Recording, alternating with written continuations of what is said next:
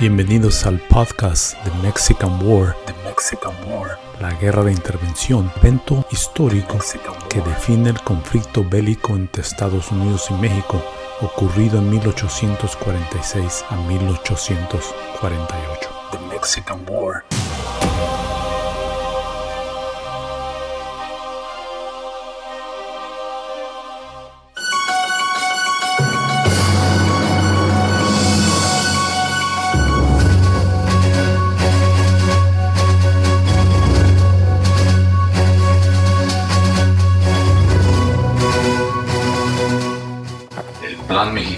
Era simple. Retroceder intentando resguardar su equipo militar y establecer las defensas de la ciudad. Santa Ana y sus oficiales laboraban incesantemente intentando establecer resguardos en San Ángel, Coyoacán y San Antonio, acarreando con ellos municiones y preciados armamentos.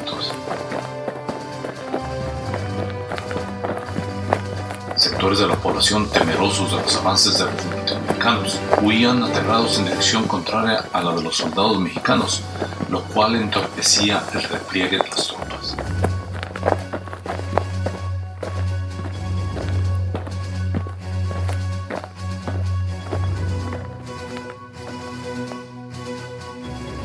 Los caminos empleados por las fuerzas mexicanas, establecidas anteriormente en Padierna, corrían desde San Ángel a Coyoacán, uniéndose a la vereda utilizada por las unidades estacionadas en San Antonio.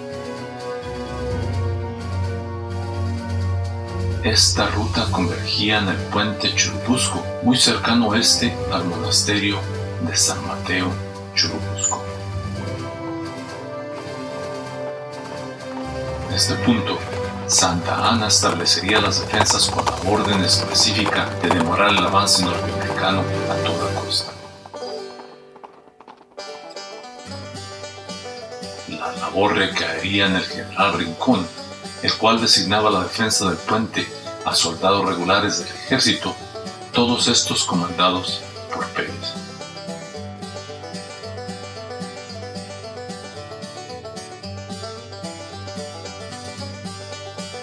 El general Rincón, secundado por el general Anaya, extendía las defensas al instalar dos batallones más, posicionados estos a lo largo del río en dirección este, con soldados adicionales en una línea constante entre el puente y el convento, y los restantes en el camino posterior al viaducto. Las posiciones del convento incluían, además de la formidable fortificación, parapetos posicionados en el techo de la iglesia. Un elevado cerco construido de piedra, equipado con andamios para las tropas. Una improvisada zanja rellenada de agua. Dos bastiones emplazados fuera del convento en dirección a Coyoacán.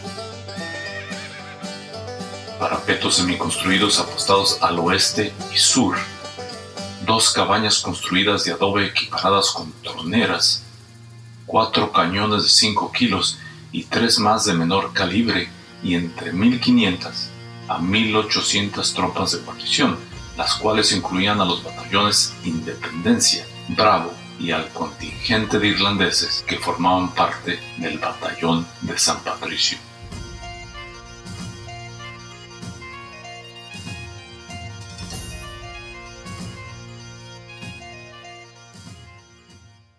Manuel Rincón Calcanio, antiguo secretario de guerra del gobierno mexicano, era el encargado de las defensas estacionadas en el convento de Churubusco.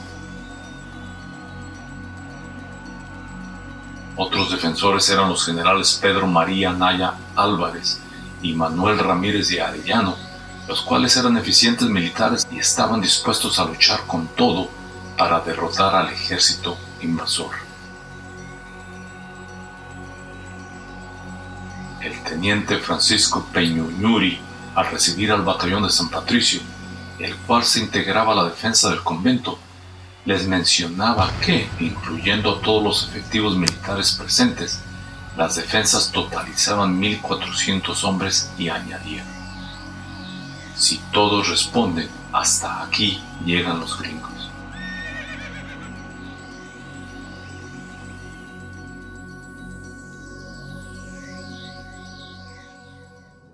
General Rincón compartía su plan de defensa con John Riley, el capitán a cargo del batallón de San Patricio. Contamos con los suficientes efectivos para montar una fuerte defensa. Solamente esperamos el arribo de las armas y municiones que nos enviará muy pronto el presidente mexicano.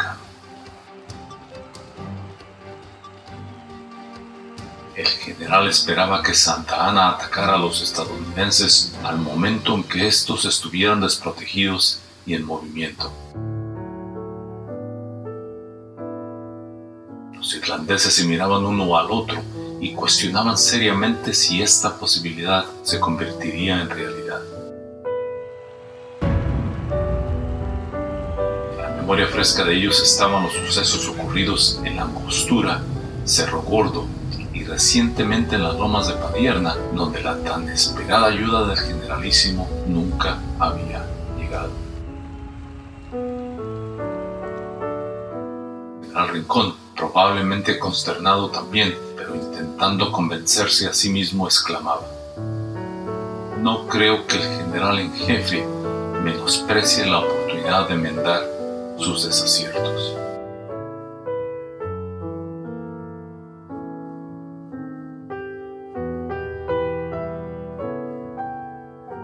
Aún así, los ánimos en los defensores del convento permanecían altos. Los irlandeses inspeccionaban el recinto al mismo tiempo que colaboraban con los artilleros mexicanos en emplazar los cañones en sitios estratégicos. Con muros tan gruesos junto a un río y con tantos árboles, más parece un castillo entre sí algunos de ellos en referencia al recinto católico que se usaría como bastión de defensa en contra de la avanzada norteamericana. Otros eran más pesimistas y exclamaban, imagino al convento como una trampa y a nosotros como una carnada. ¿Qué sucederá si no recibimos apoyo desde fuera?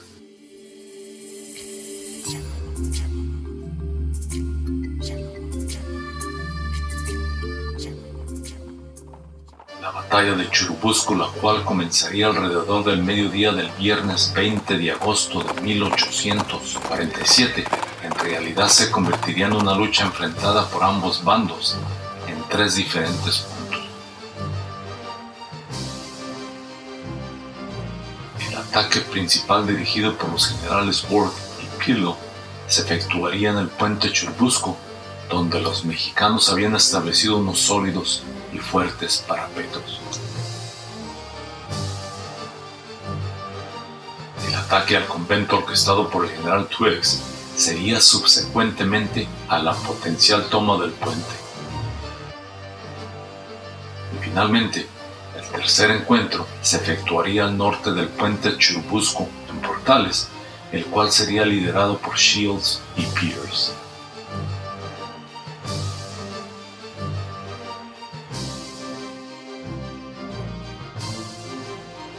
Los soldados mexicanos encargados de la defensa del puente defendían la posición con eficacia.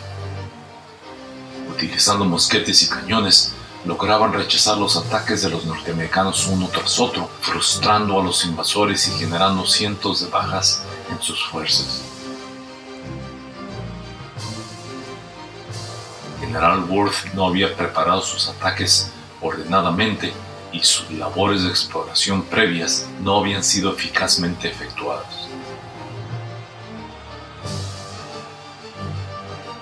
Impulsivamente, Worth ordenaba un ataque frontal hacia las posiciones enemigas, el cual era repelido en dos ocasiones sucesivas.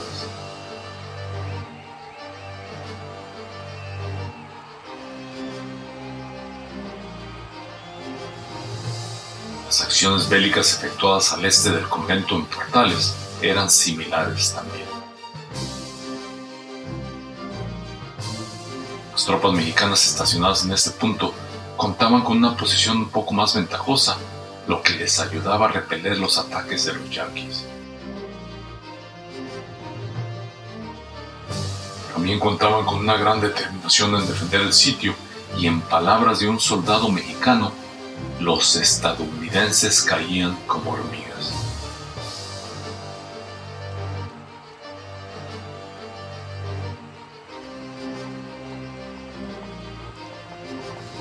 El general Scott, el cual presenciaba las acciones, finalmente ordenaba al general Shields a que movilizara su división en dirección al río. Shields se unía, después de cruzarlo, a la octava infantería y a las fuerzas del general Burke y por medio de variadas luchas sangrientas de cuerpo a cuerpo, lograban finalmente conquistar el puente Churubusco. consecuencia de la caída del sitio, 192 prisioneros mexicanos caían en manos de los invasores.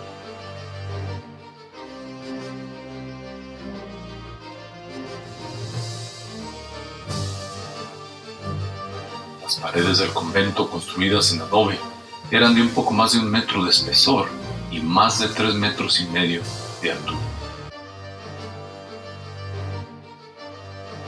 eran defendidas por las tropas de los generales Manuel Rincón y Pedro Anaya, totalizando entre 1.500 y 1.800 hombres.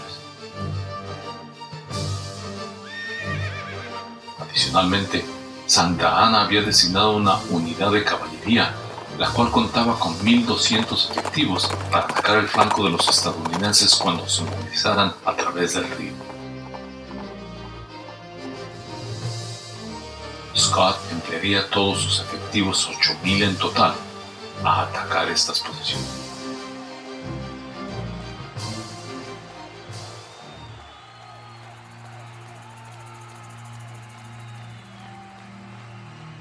Legión de soldados irlandeses conocidos como el Batallón de San Patricio era formada por dos compañías, las cuales totalizaban 102 hombres cada una. Otros más eran designados a defender el puente Churubusco, pero estos se unirían a las defensas del convento poco después de la caída del sitio al borde del río.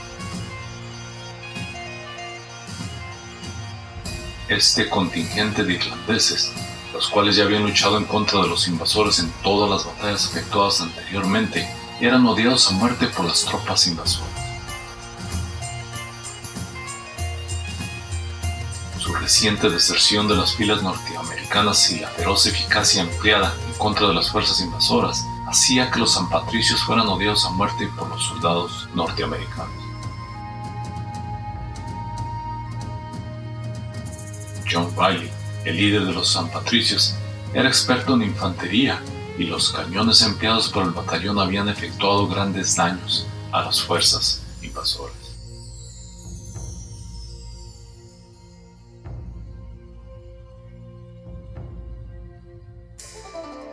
Estas gruesas y fuertes paredes albergaban a siete cañones mexicanos, los cuales serían empleados en repeler el avance yanqui.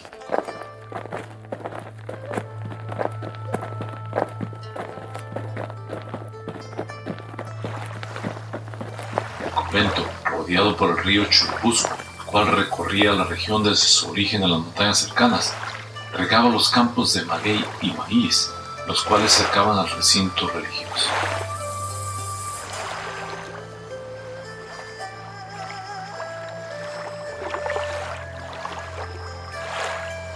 matas de maíz maduras y altas podrían cubrir por completo a una persona y los campos estaban cubiertos de agua debido a la temporada de lluvias y esto restringía enormemente al ejército invasor el poder cruzar los campos con facilidad.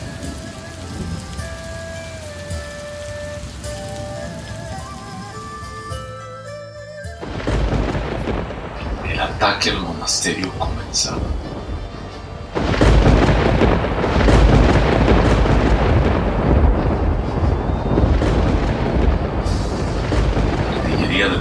Ayudada con los cañones capturados, iniciaban el asedio al sitio de defensa mexicano.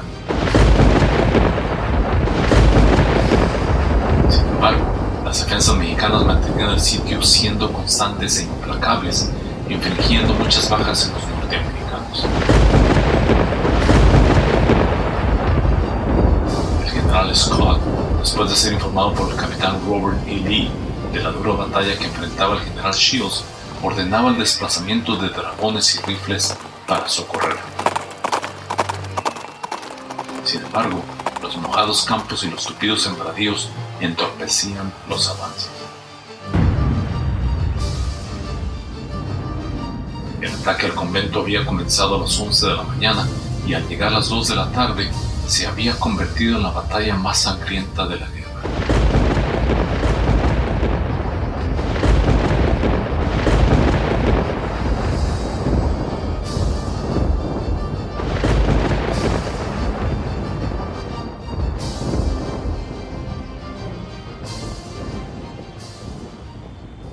Feroces ataques norteamericanos habían sido repelidos en varias ocasiones por miembros de la Guardia Nacional de las Brigadas Bravo e Independencia. Los San Patricios proporcionaban mortales y eficaces envíos de cañón, los cuales hacían estragos en las fuerzas norteamericanas. Aún así, los norteamericanos lograban avanzar.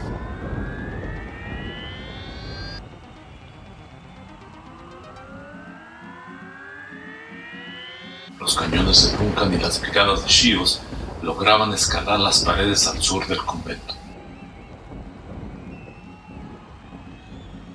Este avance forzaba a los mexicanos a mover parte de sus armas para intentar repeler esta irrupción, ya que soldados norteamericanos comenzaban a escalar los parapetos.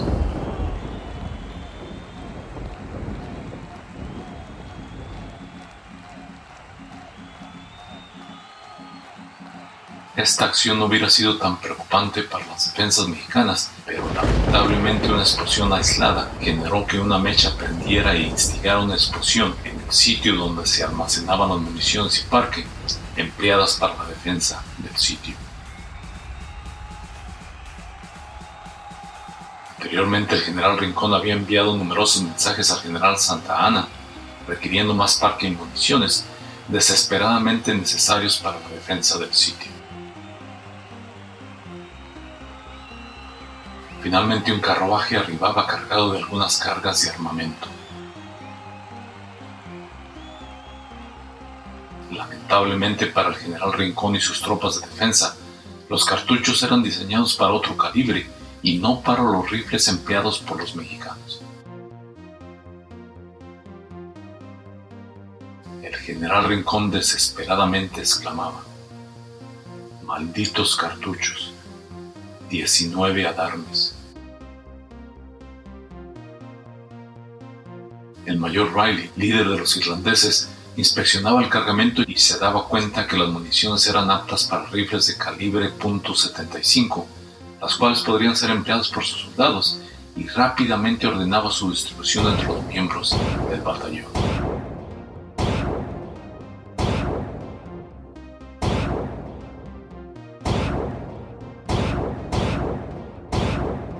Las batallas eran tensas y feroces.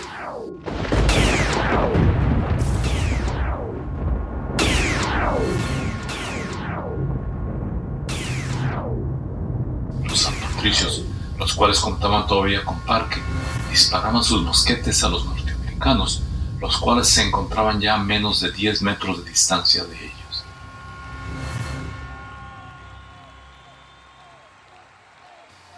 Los caídos y heridos igualaban a los que todavía sobrevivían luchando.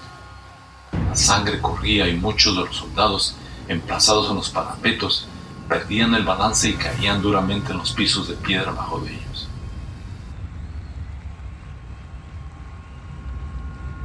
Los soldados mexicanos restantes se defendían con mosquetes y culatas de rifles, desesperadamente intentando sobrevivir el feroz ataque norteamericano.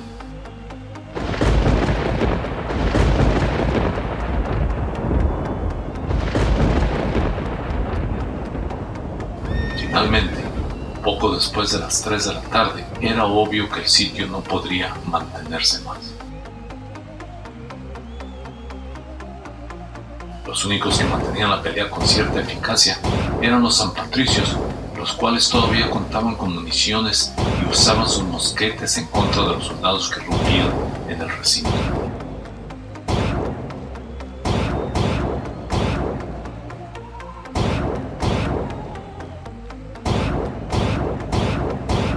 Al no poder contar con municiones para sus fusiles, un soldado miembro de la Guardia Nacional izaba una bandera blanca de paz, implorando el cese de las hostilidades, pero el capitán Dalton, miembro del batallón de San Patricio, la bajaba de inmediato.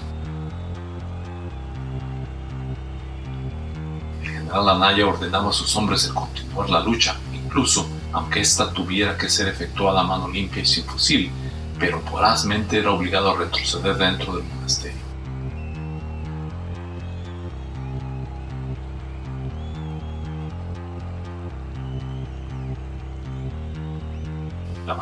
Blanca era levantada por segunda vez y una vez más era removida por los irlandeses. Un tercer desesperado intento por rendirse era una vez más rechazado, pero finalmente el capitán James Madison Smith, miembro de la Tercera Brigada de Infantería Norteamericana, al presenciar el estado alarmante de las defensas mexicanas, ataba su propio pañuelo blanco en su fusil y lo levantaba para indicarles a sus compatriotas que cesaran el fuego.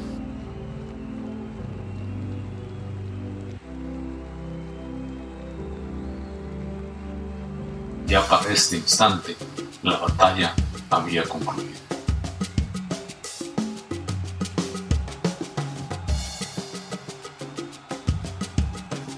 Al término de la batalla, después de que los victoriosos norteamericanos irrumpieran el recinto, los generales Rincón y Anaya entregaban sus espadas, ceremonialmente rindiéndose ante los norteamericanos.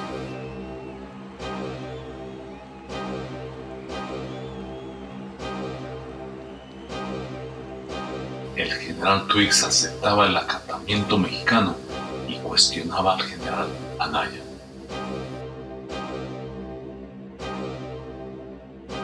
General, ¿dónde mantiene el parque? A lo cual el gallardo mexicano respondió, si hubiera parque, usted no se encontraría aquí.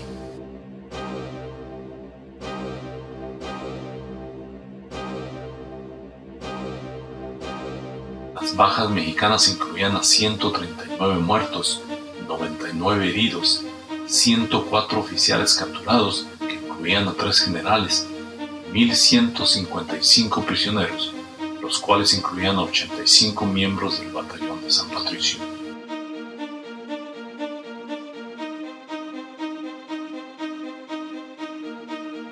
Por el mando norteamericano, 137 soldados perecían y 879 resultaban heridos, con 40 desaparecidos.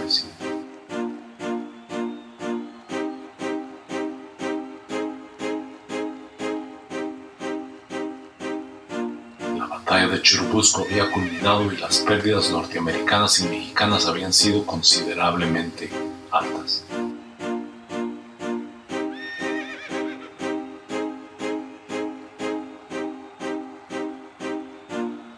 La lucha había sido efectuada entre dos fuerzas altamente desiguales.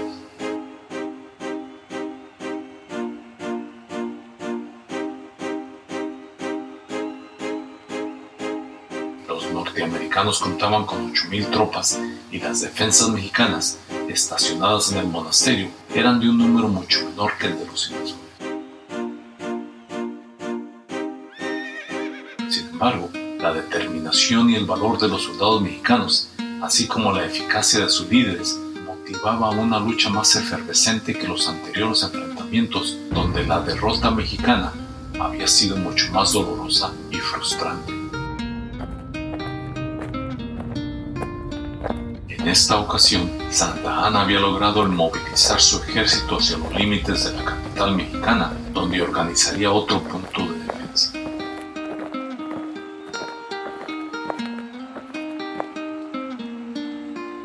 Los norteamericanos, aún habiendo logrado la victoria, sufrían una demoledora derrota psicológica a manos de los valientes defensores de Churubusco y aún permaneciendo cercanos de la capital mexicana, la victoria final permanecía lejana.